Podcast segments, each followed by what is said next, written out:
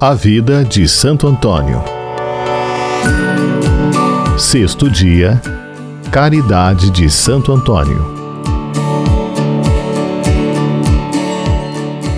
Uma alma que vai ao encalço de Deus não para nunca.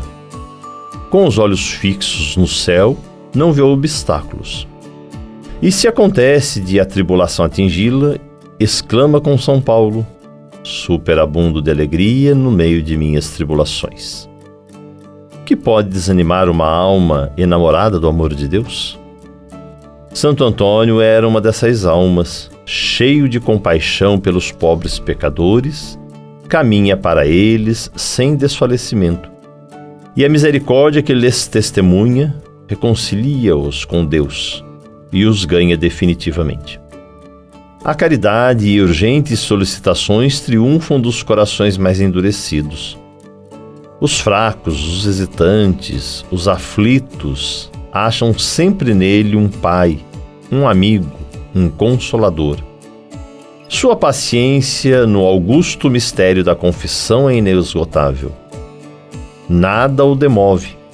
A saúde, embora fraca e delicada, não o priva de aí passar uma grande parte do seu tempo. Em compensação, a confiança que depositam em sua direção opera prodígios. Um dia, um pobre pecador estava tão sufocado pela emoção e arrependimento de seus pecados que lhe era impossível proferir uma só palavra. Santo Antônio aconselha então a trazer os pecados por escrito. O penitente obedeceu mas quando o homem de Deus recebeu o papel das mãos do penitente, a escrita tinha desaparecido. Estava tão limpo o papel como se nada tivesse escrito. Que alegria para a alma desse homem ouvir o santo dizer: Ide em paz, meu irmão, Deus tudo perdoou. Ó caridoso médico das almas, Santo Antônio, vosso zelo em ouvir os pecadores prova o quanto os amais.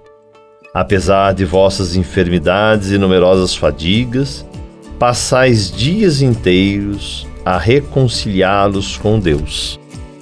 E eu, coberto de pecado, culpado diante de Deus e dos homens, defiro, rebato para não me incomodar e também por indiferença. Queixo-me de esperar alguns momentos para receber meu perdão que Jesus Cristo mereceu-me depois de 33 anos de trabalho. Para recobrar a saúde do corpo, ganhar um processo, colocar-me honradamente, adquirir a estima do mundo. Fatigo-me de manhã à noite, tomo remédios amargos, submeto a operações dolorosas, faço sacrifícios de dinheiro e amor próprio. E para purificar minha alma, para ganhar o céu, hesito, lastimo o tempo perdido. Temo um instante de confusão e recuso os remédios. Exemplo de Santo Antônio. Havia quatro séculos que Santo Antônio de Pádua ilustrava o mundo com seus milagres. Quando uma senhora de Bolonha, sem filhos, sabendo dos numerosos benefícios do taumaturgo, suplicou-lhe ter piedade dela e acabar com o longo castigo de sua esterilidade. Uma noite, em um sonho misterioso, o santo apareceu-lhe e disse-lhe: E de nove terças-feiras seguidas visitar a igreja dos frades menores. Fazei aí a santa comunhão, e vossos desejos serão realizados. Ela seguiu a prescrição do santo, e ela, por sua vez, mostrou-se fiel à promessa que fizera. Máxima de Santo Antônio.